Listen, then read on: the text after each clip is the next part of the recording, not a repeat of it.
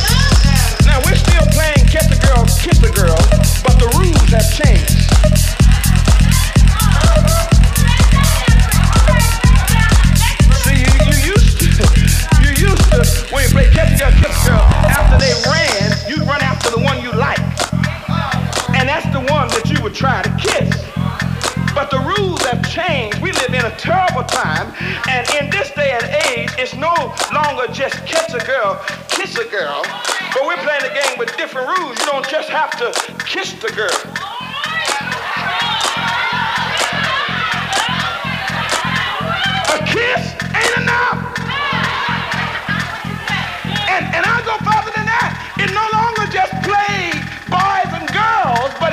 Whoever you can and kiss whoever you can and do whatever you want to do with whoever you can.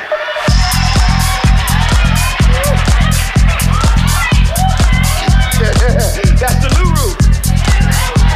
And we accept it. It's fine. Whatever, whatever man does in his own business. But I don't care. The Bible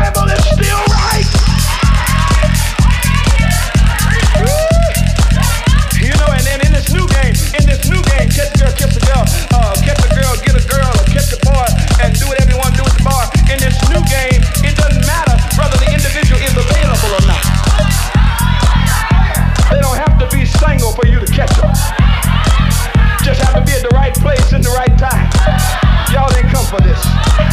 They don't have to be searching for you to catch. They, they don't have to be looking for you to catch them. They, they don't have to. It doesn't matter whether they're married or whether they 10 children happy. If you catch them, honey, he's yours. The rest is up to you.